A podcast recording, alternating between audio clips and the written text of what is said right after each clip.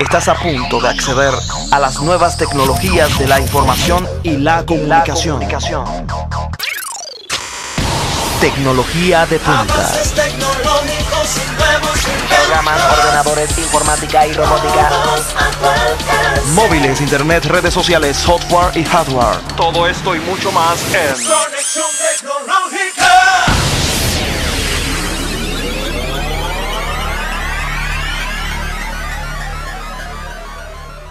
Bienvenidos a su programa Conexión Tecnológica. Como cada semana les tenemos interesantes informaciones sobre el mundo de las TIC, tecnología de la información y la comunicación.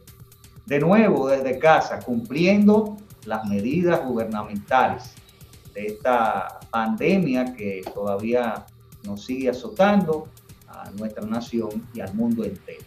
Pero estamos aquí para llevarles interesantes informaciones sobre el área de las tecnologías.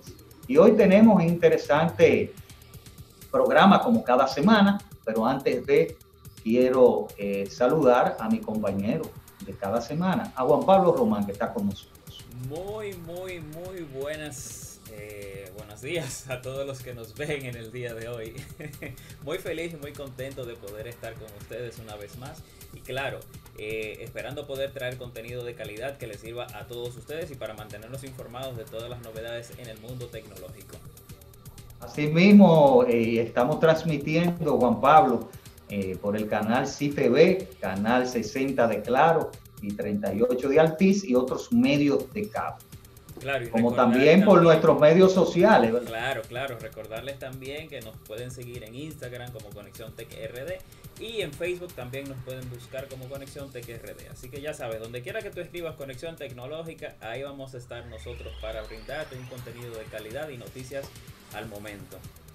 Así mismo. Y hoy tenemos, eh, como habíamos dicho eh, al principio, como cada semana, siempre tenemos interesantes informaciones. Hoy tenemos en tecnología y negocios, que es el segmento que toca hoy para esos negocios pymes que están cerrados ahora, pero que es bueno llevar la información a esos empresarios, a esos dueños de negocio que, eh, que están ahí en la casa. ¿Y qué es lo que le vamos a llevar? Algo interesante, eh, Juan Pablo análisis de datos, cómo, cómo, cómo ellos pueden utilizar su información que está en su base de datos en un computador central, cómo puede utilizar ese, cómo puede sacarle provecho a, ese, a esos datos, eh, que es el valor eh, más importante de la empresa, esos datos, cómo puedo explotarlo para analizarlo y tomar decisiones.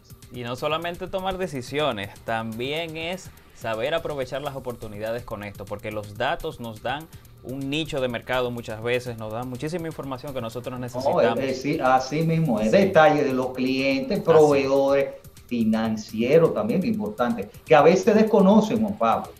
Así ¿eh? es, así Pero es. con estos análisis eh, de sus datos eh, podrían incluso tener el conocimiento de que cómo anda la empresa. Y vamos a tener a la ingeniera Elena López. Elena López, profesional del área de las TIC, ingeniera en sistemas y 15 años de experiencia en ingeniería de datos e inteligencia de negocios. Así que la vamos a tener a ella en tecnología y negocios además de casos y cosas. Ahí hay un lío ahí de que Dropbox y Zoom, eh, vemos que Dropbox, que es una, que una empresa que tiene eh, servicios de almacenamiento en las nubes y que es socia de Zoom, eh, Juan Pablo. Empresa líder en el, en el mundo de- Sí. de- del almacenamiento en el cloud, que mucha gente lo utiliza como un medio de mantener su información a salvo. Así mismo, vamos a hablar de eso y hay una, eh, una información de que el Drobo pagaba a hackers para que atacaran a la plataforma de videoconferencia Zoom para detectar si tiene, si tiene vulnerabilidades. Así que vamos a hablar sobre eso. Ah, bueno, tenemos las noticias, Juan Pablo, noticias relevantes de esta semana que la vamos a difundir a continuación. Así es. Vamos a las noticias más relevantes de la semana. Noticias en línea. News Online. Conexión tecnológica. Así es, y en la principal noticia que tenemos para el día de hoy en el mundo de lo que tiene que ver con la tecnología, tenemos que Sony ha acabado de, de patentar un robot que se supone que es un acompañante de videojuegos. Es tan sencillo como esto. Si un día tú estás jugando en tu casa, vas a tener la oportunidad de que este robot te acompañe, porque se han hecho estudios que indican que cuando las personas se ven, o sea, si alguien los está mirando jugar, esto es esto los incentiva a ser mejor, los incentiva a jugar mejor y por, por ende, o sea, les entusiasma mucho más. Entonces, Sony ha diseñado y ha patentado un nuevo robot que se supone que va a acompañarte a la hora de tu jugar y que te va a estudiar, que te va a analizar, que va a ver las cosas como tú las haces y te, bueno, cuando tú tengas cierta emoción, ya sea de frustración o de felicidad, entonces este robot va a, va a socializar contigo, va a hacer empatía contigo y si tú estás triste, pues él va a estar triste también, si tú pierdes una partida va a estar triste también, pero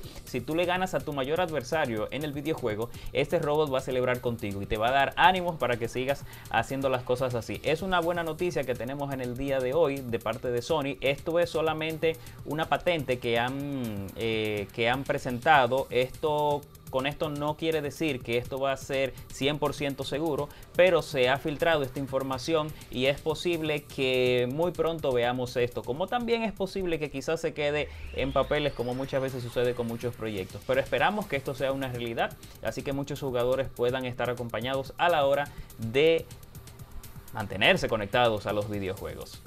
Esto y mucho más en Noticias en línea. Noticias en línea. Conexión tecnológica. En otras de las noticias relevantes de la semana, Estados Unidos, que se ha convertido en el nuevo centro de infección mundial de coronavirus, Nueva York es el estado más afectado desde el inicio de la pandemia, con el mayor número de, de muertes de todo el país. Y vemos que para tratar de apalear esta cuarentena, este confinamiento, el gobernador de Nueva York, Andrew Cuomo, ha aprobado una orden efectiva que permite casarse de manera legal, o sea, contraer matrimonio, usando Zoom o u otra aplicación de videollamada. Interesante esto. Demasiado interesante. Sí, ya que por la situación de cuarentena mundial eh, hay nuevas opciones, nuevas formas. Y, nuevas formas de qué? De, realizar este tipo de eventos para que las personas puedan eh, contraer matrimonio. Entonces, el nombre para definir esta medida, eh, el gobernador de Nueva York le puso ceremonias de matrimonio por video con el pensamiento de que esas parejas ya no tienen esa excusa de contraer eh, matrimonio. Y esto no es que va a reemplazar, eh, cabe aclarar que esta nueva ley no va a reemplazar las bodas presenciales, sino que es una opción dado a, estos tiempos actuales. Así que ya ustedes saben, nosotros no, no sabemos eh, no sabemos cuánto tiempo podrá pasar eh, esta pandemia. Esperamos que sea pronto. Pero mientras tanto, las parejas que decidan casarse en Nueva York tienen una opción. Incluso en la rueda de prensa, el gobernador de Nueva York mencionó a Zoom. Zoom es la plataforma de videoconferencia. Y, el, por ejemplo, las personas, los testigos, van a tener que estar en una videollamada. Esos testigos tienen que estar en una, estar en una videollamada y, que, y tienen que presentar por cámara un identificador especial por la cámara. Así que ya ustedes saben, eh, interesante, usted se animaría, eh, si usted tiene familiares en Nueva York, eh, motívelo a casarse por Zoom, eh, sería bueno saber la experiencia de cómo contraer matrimonio mediante plataformas de videoconferencia y videollamada. Así que ya ustedes saben. Después de la pausa, venimos con este segmento de casos y cosas. Quédense con nosotros. Avances tecnológicos y nuevos inventos. Programas, ordenadores, informática y robótica. Todos a tu alcance. Móviles, internet, redes sociales, software y hardware. casos y cosas de la actualidad tecnológica. Continuamos con nuestro programa Conexión Tecnológica y llegamos al segmento de casos y cosas de actualidad tecnológica. En esta semana, esta empresa Dropbox, que es una empresa, eh, como habíamos dicho al principio, eh, que está enfocada a los servicios de almacenamiento en la nube y es socia también de esta plataforma que está en revuelo, o sea, está en revuelo ahora, se está usando mucho ahora por el confinamiento, que es Zoom. ¿Qué pasa? Dropbox, según ex empleados de ellos, aseguraron que Dropbox pagó esta empresa a hackers para encontrar vulnerabilidades en este socio que es Zoom y así presionarlo a ellos a que mejore la parte de seguridad y también la parte de privacidad. ¿Qué te parece esto, Juan Pablo, con, Bueno. este- con esta información que salió a, a relucir? Mire, se han dado tantas noticias ahora mismo de Zoom y de, y de Dropbox, vamos a decir así, eh, que y otras plataformas, sí, claro, y que ya no, en cierta forma ya como que nos sorprenden. Porque el simple hecho de nosotros decir que, eh, por ejemplo, en el año 2018, no sé si usted recuerda, la gente de Dropbox eh, fueron que comenzaron a, invertir en el asunto de Zoom, cuando Zoom había salido y todo eso. Entonces, ¿qué sucede? Que con esto ellos se, se está diciendo y rumorando que ellos hicieron esto a propósito porque los inversores de Zoom, de, Dropbox, perdón, tienen una inversión bastante fuerte en esto que tiene que ver con el asunto de, de Zoom. Entonces ellos prefirieron hacer esto ¿por qué? porque la inversión de ellos estaba puesta ahí y ellos querían asegurarse de que su inversión no, fu- no se fuera al zapacón. Y eso es algo eh, que, que se, que vamos a decir así, que se puede decir, bueno, está bien, es, es válido, perfecto.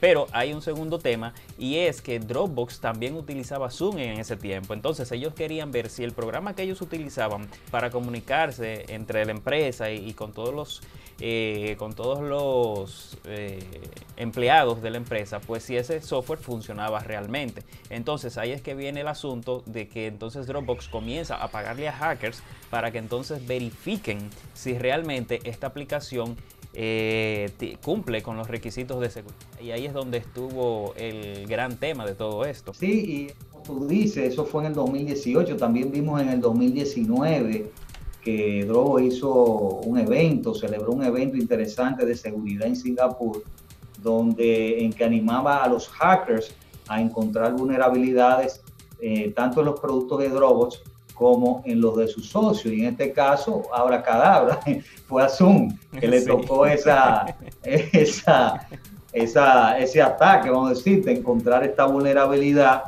Y, y, la- y es lamentable porque eh, se supone que estos tipos de plataformas deben ir eh, renovándose o verificando ciertas funcionalidades, eh, verificando también eh, la, la parte de seguridad y privacidad y ir viendo esas cosas y evaluando cómo anda ese producto a medida que van saliendo las versiones.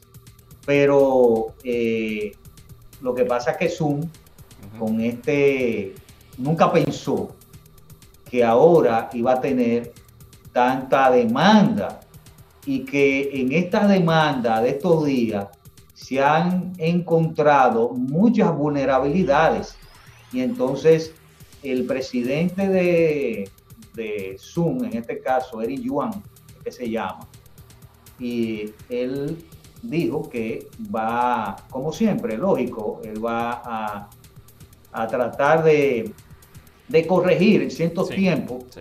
El- estas vulnerabilidades en tiempo corto. Sí, pero en tiempo rec- corto. recuerde lo que pasó en el 2019. La gente de Zoom encontraron el problema que ya estaba. Y si usted recuerda, cuando uno se, por ejemplo, se conectaba a una sala de room, por ejemplo, le mandaban el ID para uno conectarse a la reunión. ¿Y qué sucedía? Que cuando usted introducía el ID, usted se conectaba directamente a la reunión. O sea, no tenía ni siquiera que pedir permiso. Imagínese usted que por error usted le mandara, por ejemplo, su ID a otra persona. Esa persona iba a entrar a la reunión sin necesidad de pedir permiso ni decir, ok, soy yo, eh, me, me permiten entrar. Entonces ahí venía la gran vulnerabilidad que tenía Zoom, que por querer ellos hacerlo un programa mucho más fácil de utilizar, pues entonces sucedía esto, que la gente, o sea, cualquiera se conectaba a cualquier reunión. Entonces no había control en cuanto a eso también.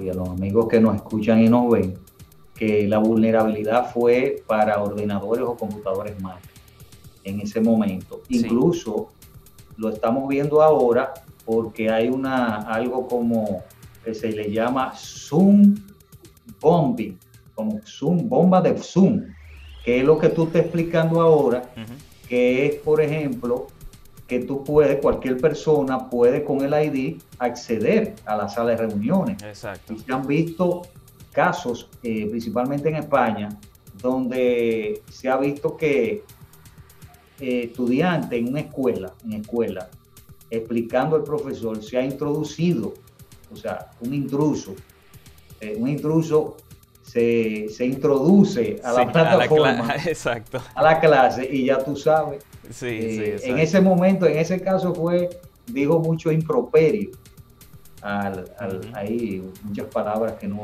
no adecuadas Sí. ahí en ese momento y incluso ha- han, se ha visto eh, personas que ponen eh, se ponen desnudas en, en esas Sí. en esas conferencias eh, fotos pornográficas Sí, o sea se ha sí. visto muchas muchas eh, barbaridades en esta en este acceso al Zoom eh, que de, de manera espontánea eh, de, de manera de que con el ID y con hackear el ID eh, ellos sí. Pueden, Ya, pueden exacto. eh, Imagínese introducirse a, la que- conversación. Exacto. Imagínese que un día a alguien se le ocurra generar un programa para, para generar IDs, ok, como mismo lo hacen los servidores de Zoom. O sea, que cualquier ID que usted intentara probar se iba a conectar inmediatamente a la reunión. Y es más, a veces yo me imagino que usted dejaba Zoom abierto en su computadora y ya usted sabe lo que iba a pasar ahí. Incluso Juan Pablo y amigos que nos escuchan y nos ven, eh, Dropbox, eh, por ejemplo, creó una aplicación clonada del Zoom, vamos a decir, porque parecida al Zoom, ya, eh, al Zoom, perdón, otra vez, parecida al Zoom, llamada Big Room, que es una aplicación de videoconferencia Sí. igual, donde animaba a los mismos empleados a hackear y así descubrir las vulnerabilidades existentes en esta aplicación. La idea cuál era? Bueno, que los empleados aprendieran qué errores no cometer, como lo hicieron con Zoom. Exacto. Eso, eso lo hizo eh, Dropbox, clonando esa aplicación llamada Big Room. Eh, lo importante es, tú sabes que eh, Zoom al principio se creó enfocado a empresas, Exacto. empresas, y ahora con esta demanda que ha tenido Zoom y que se ha visto... Que los ha tomado por sorpresa. Exacto, claro, yo- lo están utilizando colegios, empresas, de manera particular, personas. Entonces, ha tenido una demanda que eh, esa misma demanda ha descubierto esta falta de, de seguridad y de privacidad de la aplicación. Así que eh, eso es lo que dicen. Están anunciando esta parte en un total de 90 días dedicados exclusivamente, como te había dicho en, en el comentario, a mejorar la seguridad y privacidad del servicio. Que van a tomar 90 ellos días. Se van a 90 centrar- días. se- exacto. exacto. 90 días Se van a centrar en eso. Y esperamos, sí, esa, porque Sí, una buena claro, plataforma, claro. es Y- una buena plataforma. Y, es- y aprovechar entonces ahora el flujo de gente que está utilizando Zoom ahora para nosotros, para ellos poder ver cualquier otro tipo de vulnerabilidad y cualquier otro tipo de falla la pueden solucionar inmediatamente, porque como hay mucho flujo ahora mismo de usuarios es mucho más fácil detectar cualquier problema, Claro. cualquier inconveniente. Así mismo. Bueno, esto fue Casos y Cosas, donde Drobos eh, socio de Zoom, pagó a hacker para encontrar vulnerabilidades en este servicio que ha cogido una gran demanda. Están con la muela de atrás, pero también eh, con el dolor de cabeza. Sí, exactamente, con las dos cosas al mismo tiempo. Así que después de la pausa, sí, ya venimos con el segmento tecnología y negocios dedicado a las empresas y vamos a hablar sobre análisis de datos, la importancia en las empresas. Vamos a tener a la ingeniera Elena López eh, por aquí conversando con nosotros. Quédese con nosotros después de la pausa. Y recuerde que si no se ha, si no se ha suscrito a nuestro canal de YouTube, que lo haga, por favor. Y Ah, que nos sí. siga en Instagram, que es muy importante. Conexión TQRD. Así mismo es. Conexión Tecnológica RD YouTube, Conexión Tech Instagram, y ahí estamos. Y Conexión Tecnológica RD Facebook. Así, Así es. que ya ustedes saben. Después de la pausa venimos con el segmento Tecnología y Negocios. Avances tecnológicos y nuevos inventos. Programas, ordenadores, informática y robótica. Todos a tu alcance. Móviles, internet, redes sociales, software y hardware. Conexión tecnológica. Presenta Tecnología y Negocios. Seguimos con nuestro programa Conexión Tecnológica y ahora con el segmento Tecnología y Negocios. Tenemos la comparecencia de una invitada especial y que nos va a abordar, vamos a hablar, va a dialogar sobre análisis de datos, importancia en la empresa. Aquellos negocios que están ahí en casa, aquellos dueños de negocios, gerente general de negocios, quédese ahí para que usted pueda sacarle provecho a lo más valioso de la empresa, que son los datos. Así que vamos a darle la bienvenida a Elena López, ingeniera de sistemas, con 15 años de experiencia en ingeniería de datos e inteligencia de negocios. Así que ya ustedes saben, eh, tiene, es ganadora de premio de Microsoft eh, MV MVP para plataforma de datos debido a su trabajo comunitario a través de una comunidad que ella tiene aprendiendo base de datos con SQL. Es Vamos a una MVP. MVP, así que se tiene que dar. MVP, ah, pues sí. Bueno, está bien, dice MP, pero MVP. Sí, pero está bien, porque estamos en NBA, ¿verdad? Bueno, muchísimas gracias, eh, don Guido, por extenderme la invitación. De verdad que sí, un, un enorme placer estar hoy por aquí compartiendo con, con ustedes y con su público mis experiencias en el área de data, que como tú bien mencionas, ya estoy por encima de los 15 años ejerciendo eh, este- esta especialidad y bueno, estamos por acá para responder las preguntas, para esclarecer un poco sobre el tema y para cualquier otra cosa que, que tanto tú como tu grato público tengan la necesidad de conocer sobre el mundo de los datos. Qué bueno, qué bueno. Mira, eh, en la empresa, como había dicho en, el- en la introducción, tienen eh, algo valioso, que es los datos.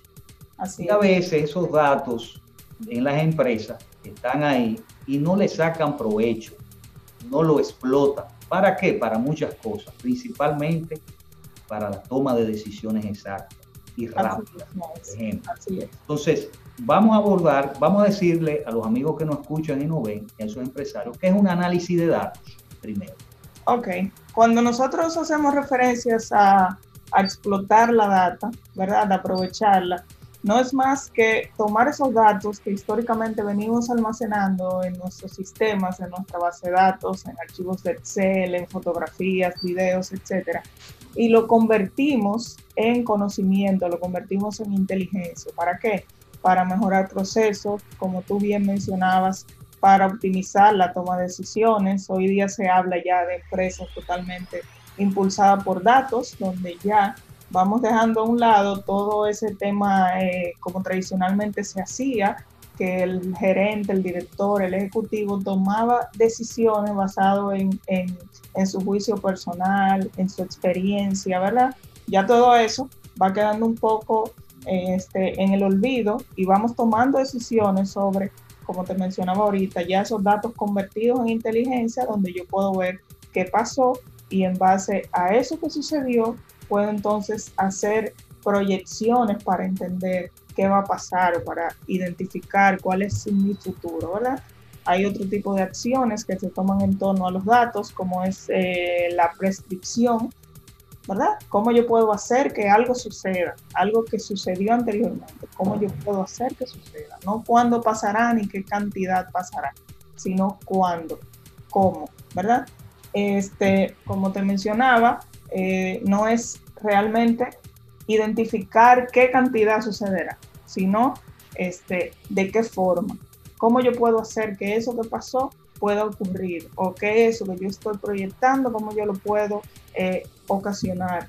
Bien, por otra parte tenemos eh, de cara a los datos, algo que está muy en boga hoy día, que es el, el IoT o Internet de las Cosas, donde ya yo tengo la capacidad de procesar datos en tiempo real, en streaming, de todos mis dispositivos que están interconectados, este, sensores eléctricos, aires acondicionados, refrigeradores. En temas industriales esto es de muchísima ayuda porque cuando tú conjugas esa capacidad de procesamiento con un algoritmo de Machine Learning, un algoritmo predictivo, puedes identificar cuando una máquina te puede dar problemas, puedes identificar bajo cuáles condiciones es mejor tú sembrar, por ejemplo, en el, en el campo, eh, en qué momento una carne determinada de, de, cerdo, de pollo está apta para pasar al consumo humano, cuándo no, y todo ese tipo de decisiones ya de cara a la industria, ¿verdad?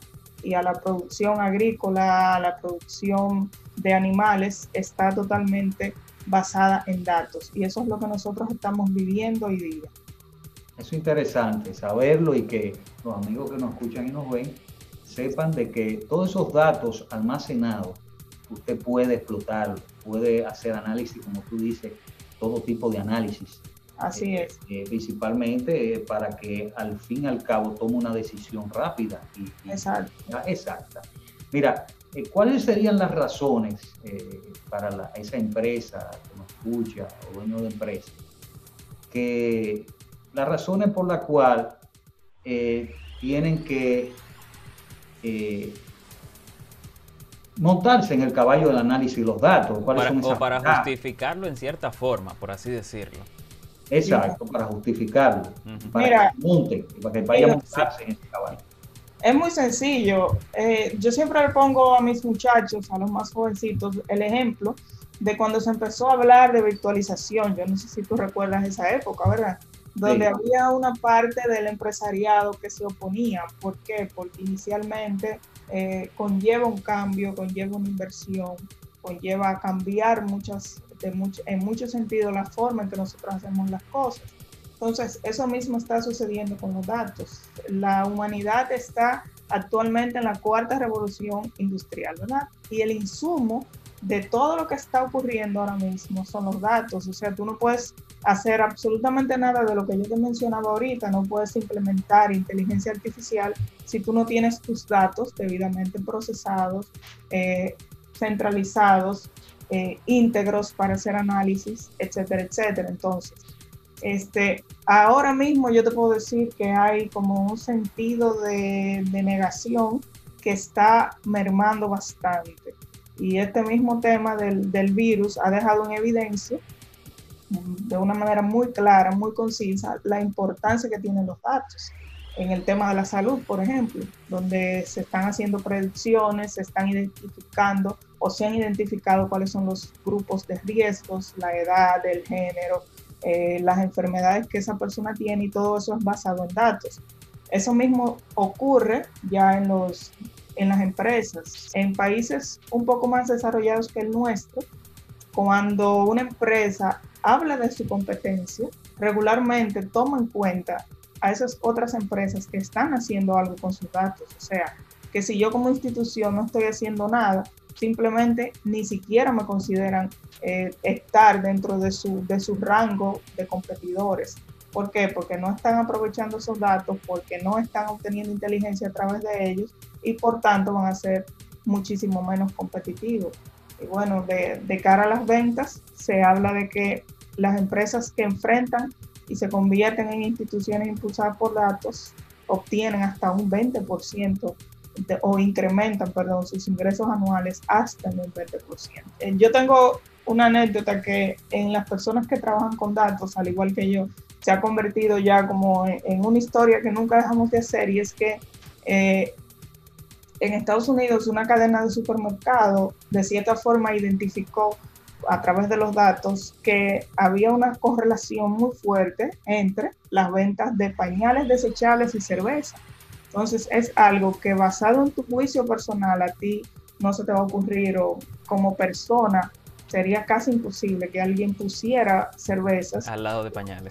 A los pañales, ¿entiendes? Sin embargo, se tomaron esos datos de muchísimos años atrás y se determinó que ciertamente cuando es de género masculino y va por pañales desechables, regularmente compra también cervezas y eso se, se identificó eh, a través de los datos. Repito, es una historia que todo el que trabaja con datos hace porque quizás de esos logros es uno de los que más nos llama la atención definitivamente.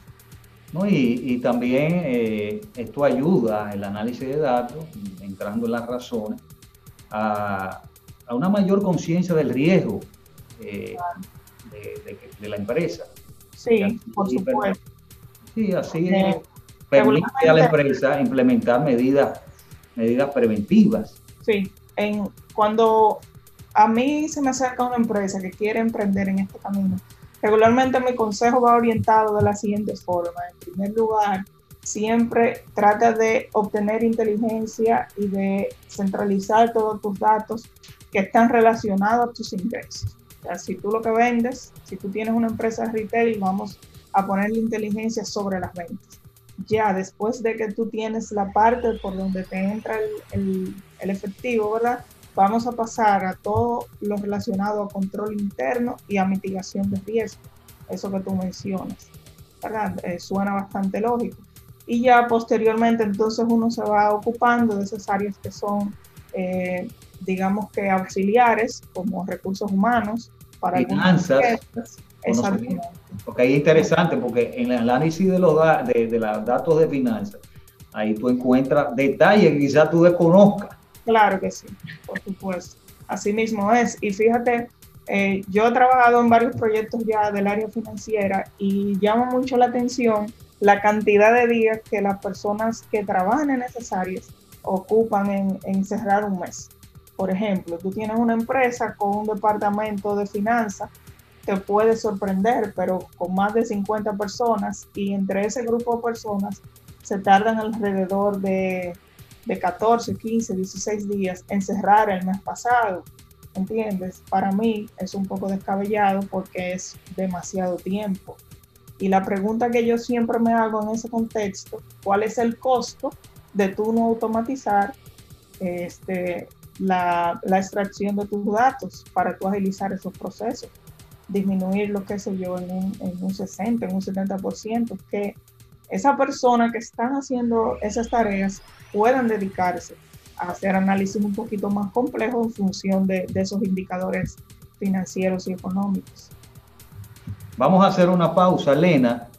Elena López está con nosotros compartiendo este interesante tema sobre análisis de datos, importancia en la empresa. Vamos a seguir con ella después de la pausa para que ustedes estén con nosotros ahí en casita, tranquilos oyendo este interesante conversatorio. Después de la pausa venimos. Avances tecnológicos y nuevos inventos. Programas, ordenadores, informática y robótica. Móviles, internet, redes sociales, software y hardware. Ya regresamos a Conexión Tecnológica. Continuamos con nuestro programa Conexión Tecnológica y este segmento, Tecnología y Negocios. Hoy con la comparecencia de la ingeniera Elena López, está abordando el tema de análisis de datos, importancia en la empresa. Nos quedamos, Elena, en cuáles son esos pasos que la empresa debe dar para incursionarse en el análisis de, sus datos.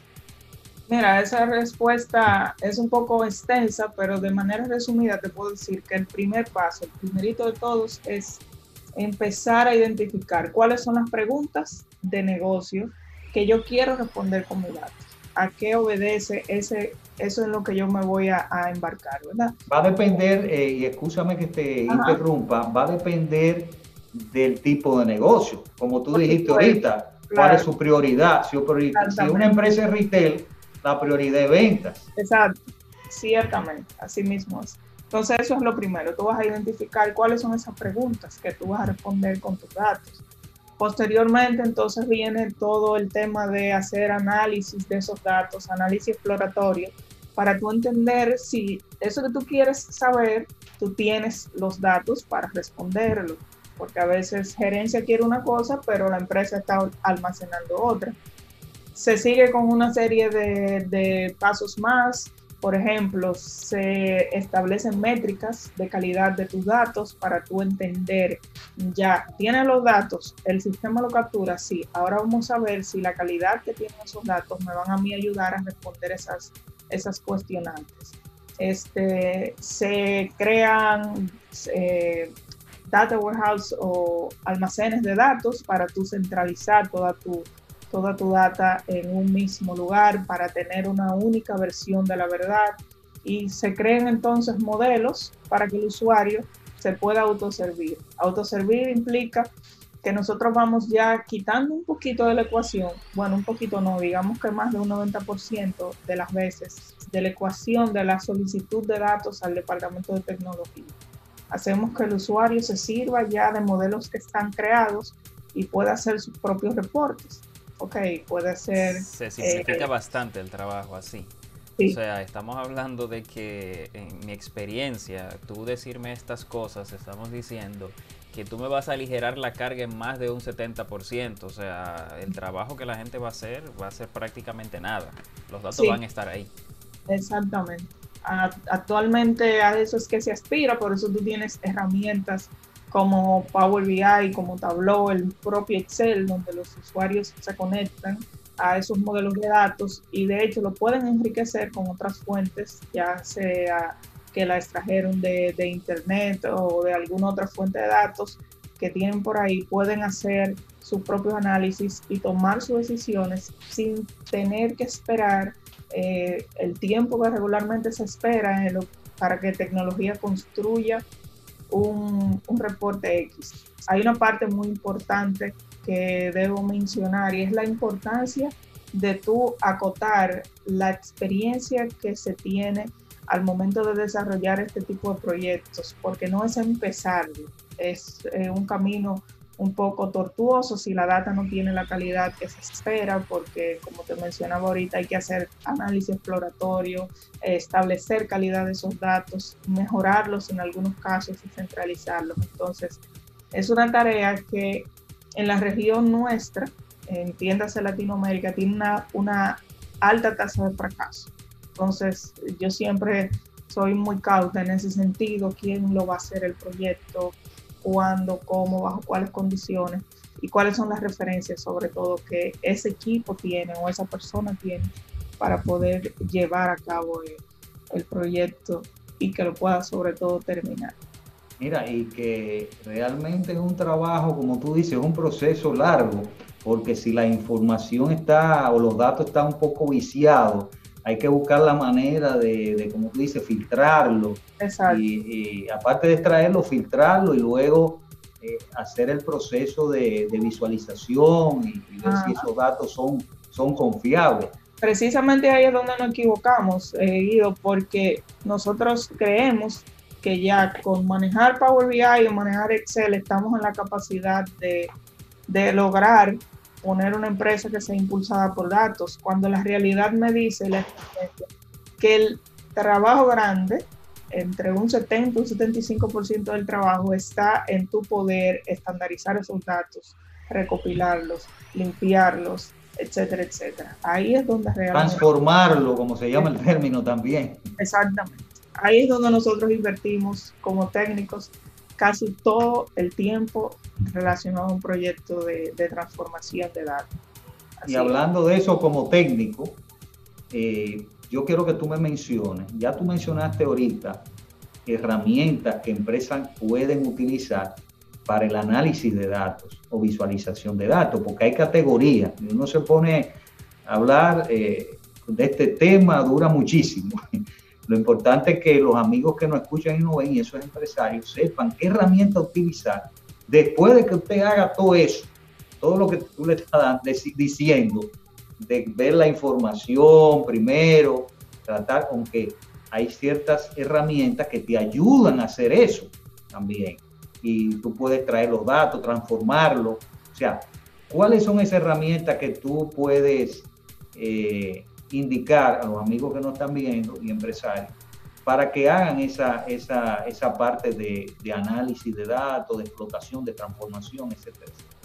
Mira, eh, nosotros en la firma, ¿verdad? Para que yo represento, nosotros trabajamos mayormente con tecnología Microsoft y eso tiene, digamos que eh, su raíz o su origen en que en República Dominicana, en el Caribe, que es el área nuestra de trabajo, ¿no? Este, casi, no te puedo hablar en términos de porcentaje, pero sí hay un gran alto número de empresas que utilizan estas tecnologías. Yo soy MVP de Microsoft, por tanto te voy a hablar, por ejemplo, de, de SQL Server cuando estamos en, temas de premisa, de hacer cubos en una herramienta que se llama Analysis Services, que también lo tenemos en la nube, eh, y de ir pensando un poquito en el cloud, ya con Data Lake, con Databricks, este, y ya para temas de visualización, la herramienta que está ahora mismo muy Power BI.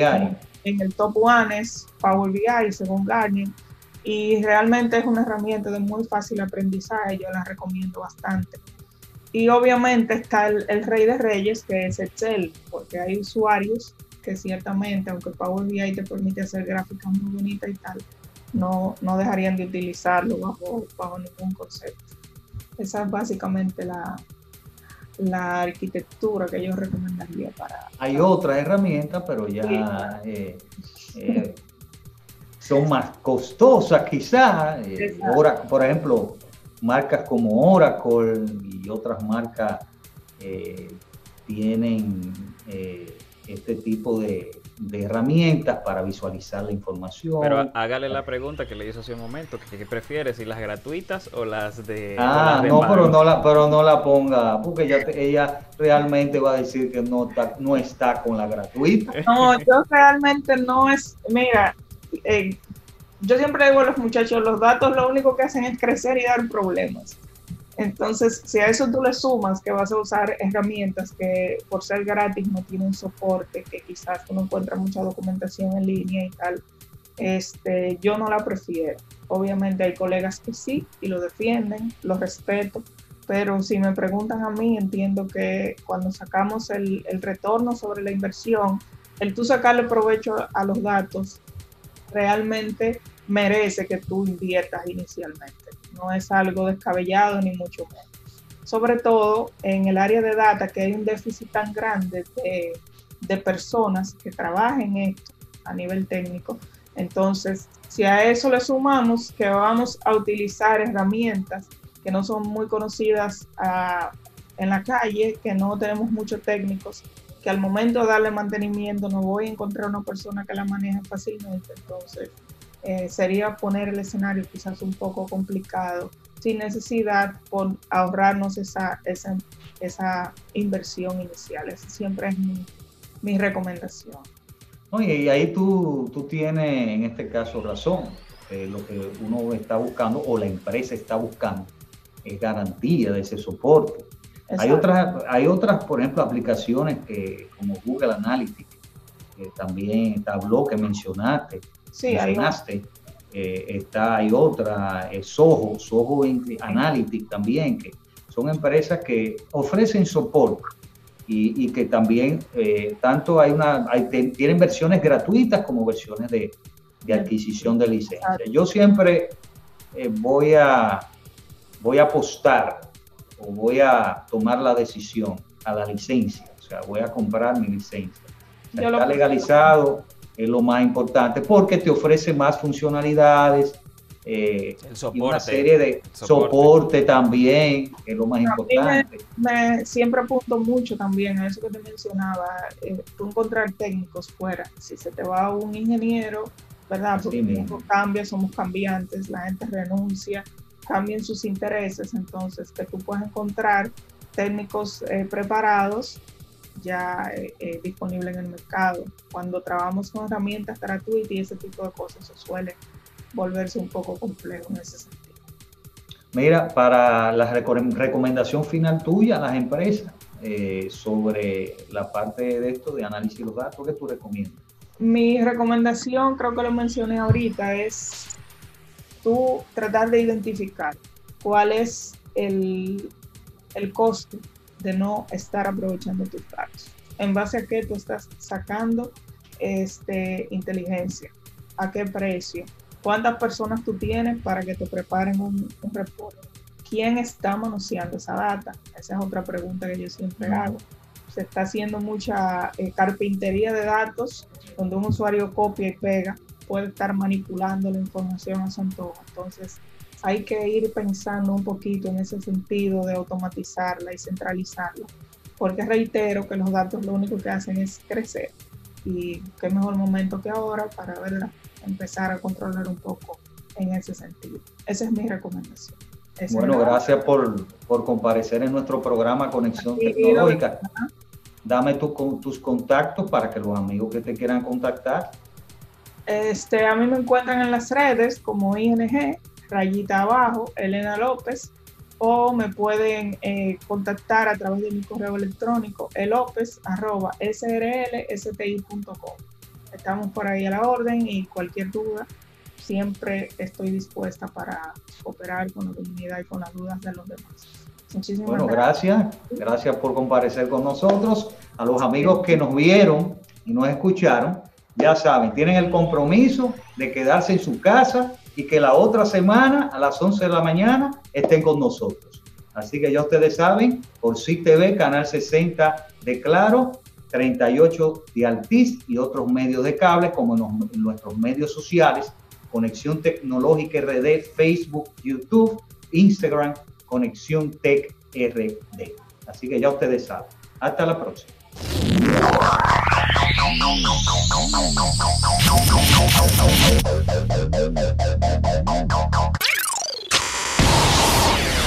Avances tecnológicos y nuevos inventos, todos a tu alcance.